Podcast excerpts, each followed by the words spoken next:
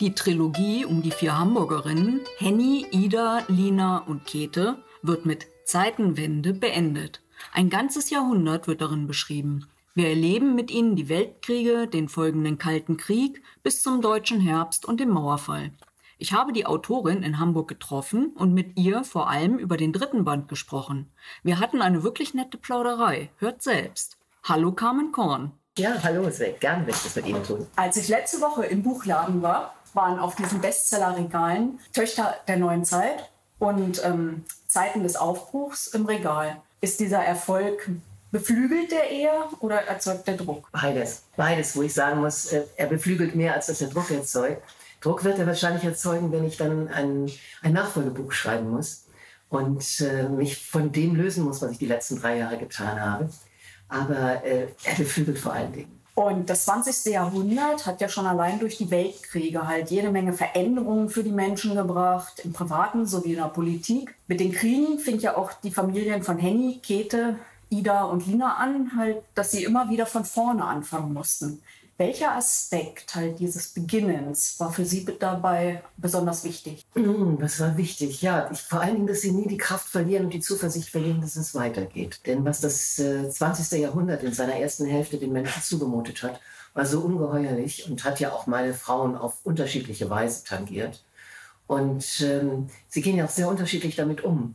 Und gerade diejenige, die eigentlich die leiseste, die zurückhaltendste war, Henny, entwickelt ja eine enorme Kraft und äh, natürlich dann auch die Überlebenskünstlerin Käthe, dass sie immer wieder beginnen, dass sie nicht aufgeben. Das war mir enorm wichtig. Wie haben Sie sich auf den jeweiligen Zeitgeist eingestimmt? Ich meine, die 20er Jahre, die 60er, das sind ja komplett unterschiedliche Zeiten. Ja, also was die 20er Jahre angeht, habe ich äh, sehr in den Familienfundus geguckt. Die vielen Geschichten meiner Großmütter, derer zahlreicher Schwestern, die viel gesprochen haben, viel erzählt haben. Auch meine Mutter noch mal. Meine Mutter ist Jahrgang 28 und hat das natürlich diese Zeit noch nicht so bewusst erlebt, aber dann die 30er, 40er Jahre.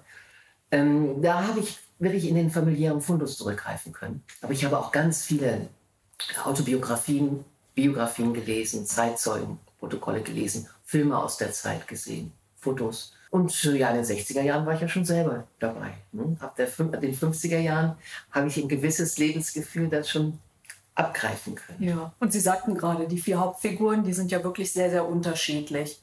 Und trotzdem verbindet sie eine lebenslange Freundschaft.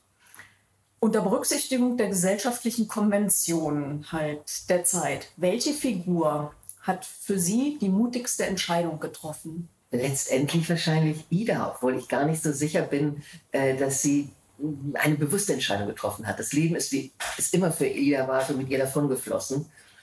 Eine andere sehr mutige Entscheidung war die von Alex.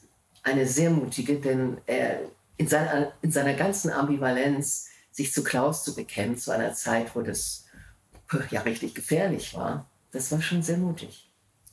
Und war es von Anfang an geplant, drei Bücher zu schreiben oder war einfach dann nach der Recherche so viel Material da, dass man das einfach erzählen musste? Ich hatte zwei Bücher vor. Ich habe auch das Konzept für zwei Bücher gemacht. Und äh, dann kam äh, der Verlag und sagte, sie hätten gern ein drittes. Mein ursprüngliches Konzept war, dass ich beim Mauerfall aufführe. 1989. Das wären auch nur elf Jahre weniger gewesen, aber elf Jahre, die natürlich entscheidend gewesen sind für die Jahrgänge meiner Lieben.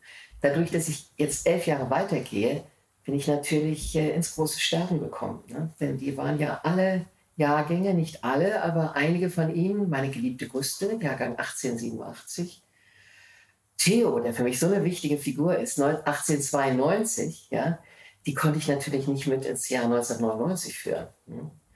Und äh, darum hatte ich eigentlich nur zwei Bücher konzipiert, aber dann hat der Verlag mich überzeugt, mit der Jahrtausendwende aufzuhören. Und das habe ich heute auch, äh, das bin ich heute richtig froh drum, sonst wäre es noch früher zu Ende gewesen.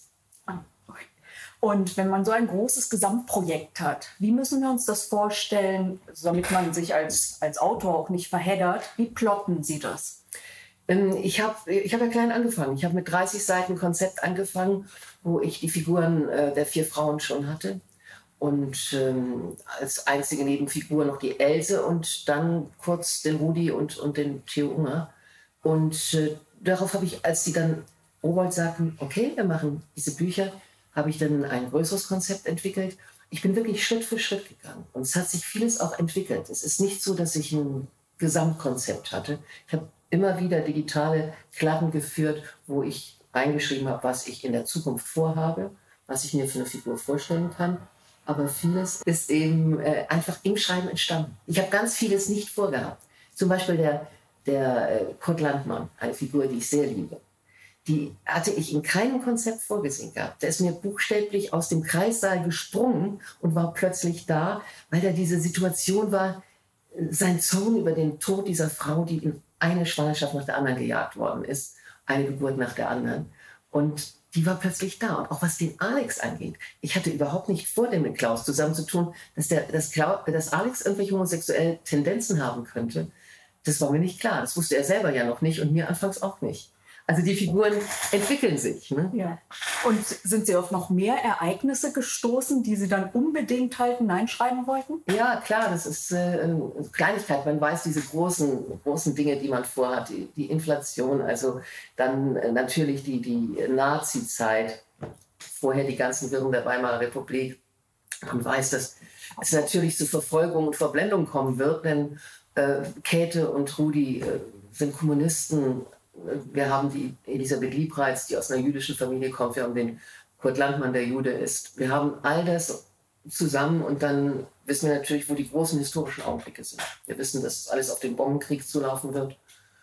Und, aber dann gibt es so viele Kleinigkeiten am Rande plötzlich, die man noch aufnehmen will. Eine Fülle von Material, die in den Geschichtsbüchern keine große Rolle spielen, aber die die Menschen natürlich auch enorm beeinflusst haben. Und sie haben ihre Figuren ja auch wirklich emotional überhaupt nicht geschont.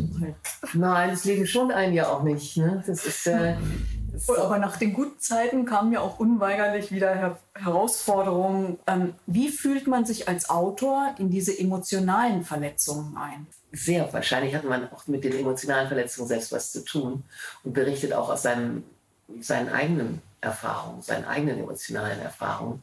Und ich habe immer sehr mit ihnen gelitten sehr. Das ist, ich habe auch jetzt spüre ich einen enormen Abschiedsschmerz. Ne? Die sind plötzlich alle nicht mehr da. Ich war drei Jahre lang gewohnt, diesen, diesen Computer anzuschalten und da warteten sie alle, dass ich ihnen wieder was schrieb. Und, und jetzt sie, stehen sie da in der Silvesternacht 1999 rum. Ne? Ähm, in der Trilogie wird bemerkenswerterweise ja auch die politische Ansicht immer von einer Figur vertreten. Und die findet ja nicht immer allgemeine Zustimmung zum Beispiel halt die Verblendung, die eben erwähnt wurde.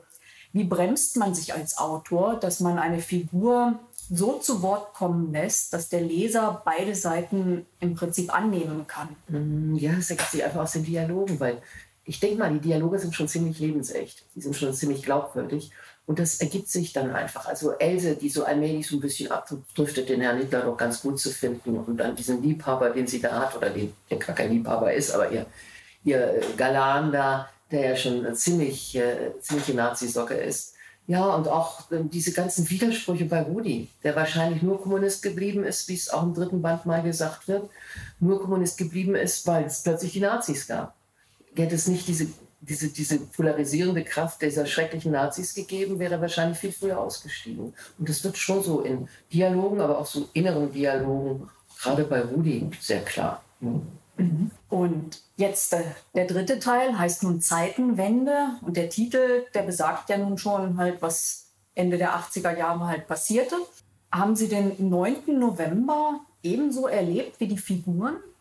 Ich, äh, ich war hier in Hamburg und, und äh, ähm, ich habe ja die Katja, die ja auch so ein bisschen, ein bisschen was mit meinem eigenen Leben zu tun hat, weil die ja Fotoreporterin beim Stern ist. Und ich war Redakteurin beim Stern äh, ja nun in Berlin sein lassen, wenn auch nicht in Ostberlin, aber doch ganz nah an der Mauer. Ja, ich habe es wie, wie wir alle äh, absolut fassungslos vom Fernsehen erlebt. Und das, was ich dann den Konstantin erleben lasse, dass man am anderen Morgen äh, auf die Straße geht, um Brötchen zu holen, dann kommt so ein junger Mann aus dem Trabi gestiegen und sagt, oh, wo gibt's hier, wo gibt's hier Musik, wo gibt's hier Schallplatten, ja? Das habe ich tatsächlich erlebt. Und in der ersten Sekunde dachte ich, sah zwar den Trabi, aber habe ich überhaupt nicht mir klar gemacht, der Junge ist gerade wahrscheinlich irgendwo aus Mecklenburg gekommen und denkt, das ist meine Chance, an die heißen Scheiben zu kommen. Ja? Und, und da ist auch wieder eigenes Erleben bei und auch dieses, meine, unsere Tochter war damals ein Jahr alt und, äh, und wir waren auf der Straße bei einem Jungfernstieg, wir haben das, was ich dann beschrieben habe, dieses unglaubliche, ganz Mecklenburg war irgendwie in Hamburg. da waren wir drin und, und, haben um uns geguckt und gedacht, wir sind in einem Film. Ne? Ähm, die Pension. Die ist in der Jonsallee. In der, Guste. In, in der Jonsallee. Ja. Ähm, der erscheint mir immer so wie so ein rettender Hafen. Ne? Ist das ein reales Vorbild oder ist es mehr so ein Joker? Nee, das, ich habe kein reales Vorbild dafür, aber das war so eine Traumvorstellung. Also das teile ich mit der Guste, dass man so einen sicheren Hafen bietet. Und die Guste ist irgendwie als sehr junge Frau hat sie dieses Haus geerbt und hat sich ja schon dann äh, als äh, die, bei der russischen Revolution, als die ersten Flüchtlinge kamen, entschieden, dass das dass sie zwar eine Pension hat, die auch auf, dem finanziellen, auf einer finanziellen Basis stehen muss, aber dass sie die äh, wirklich die Geächteten und Verfolgten aufnimmt. Die hat ja ein unglaublich großes Herz und, äh, und dann hat sie ja nach dem Krieg keine Pensionsgäste mehr, sondern diese verschiedenen Familien bei sich wohnen, Tian und Ida und Momme und dann auch den Alex, der dann im Souterrain lebt. Und die zahlen auch alle Miete. Mir wurde, mir wurde vor kurzem bei einer Lesung die Frage gestellt, wovon lebt Guste eigentlich? Ich sage, naja, seid ganz beruhigt. Tian und Ida und Momme und seine Familie, die bezahlen schon alle ein bisschen Miete bei ihr. Und, aber trotzdem ist sie immer diejenige, ja, die die, die, die zerrupften Vögel aufnimmt.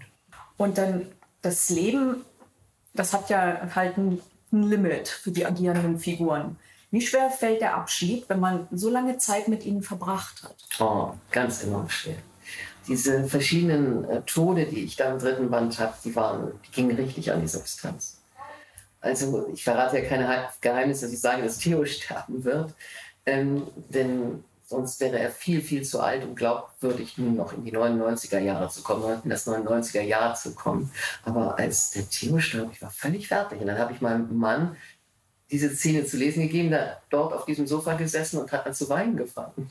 Das ist, das, das, da, da lebt man schon sehr, sehr mit. Das ja. ist, muss ich schon sagen. Und jeder einzelne Tod war schon heftig. Ja, und ist es leichter, halt eine Figur zum Beispiel aus dem Krieg nicht wiederkehren zu lassen oder halt eine junge Person aus dem Leben zu reißen? Beides. Also meistens waren es ja auch sehr junge Menschen, die aus dem Krieg nicht wiedergekommen sind. Aber, ähm, aber natürlich ist es noch schon sehr hart, wenn man jungen Menschen sterben lassen muss. Ich werde jetzt nicht verraten, wer, welcher junge Mensch im dritten Band sterben muss, aber, äh, aber äh, das ist natürlich schon hart. Aber bei den anderen Figuren, zum Beispiel als es so lange unklar war, ob Rudi den Krieg überlebt hat oder die Gefangenschaft überlebt hat, der stand mir halt schon sehr nahe. Der hat mich schon lange begleitet und ich ihn. Das, das ist mir auch sehr nahe gegangen. Dessen. Und jemand gerade gesagt, Theo, der, der ein so wichtiger Mensch in drei Büchern ist, das ist alles heftig. Ne? Und im Nachhinein betrachtet, jetzt auf die drei Bücher gesehen, was war die spannendste Zeit, die Sie dort beschrieben haben? Also von den, äh, von den Schrecken der Politik war natürlich äh, die spannendste Zeit die Zeit von 1919 bis 1948, beziehungsweise 1949 dann aber ähm, mir besonders nahe gegangen, weil es ja meine Zeit ist, die ich als junge Erwachsene schon miterlebt habe, ist die Zeit der, äh, des dritten Bandes, wo ja auch ganz viele Dinge äh, dann wieder hochkommen, auch in mir hochgekommen sind, wie zum Beispiel die Zeit der RAF und äh, den deutschen Herbst.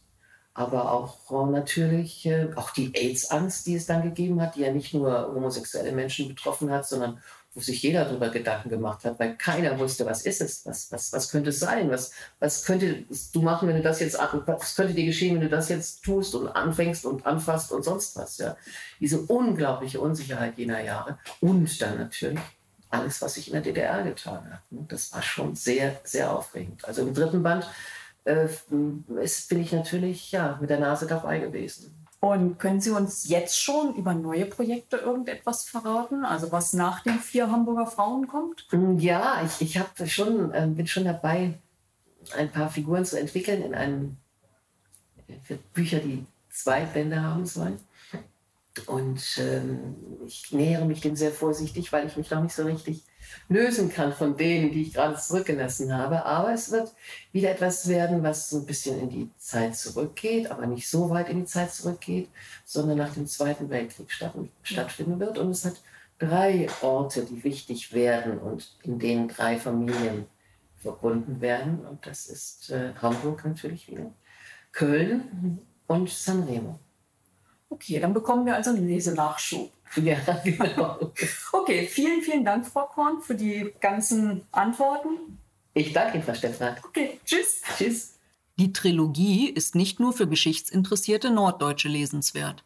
Nach drei Büchern und über 1500 Seiten ist auch mir der Abschied schwer gefallen. Ich freue mich umso mehr, dass es demnächst Lesenachschub gibt.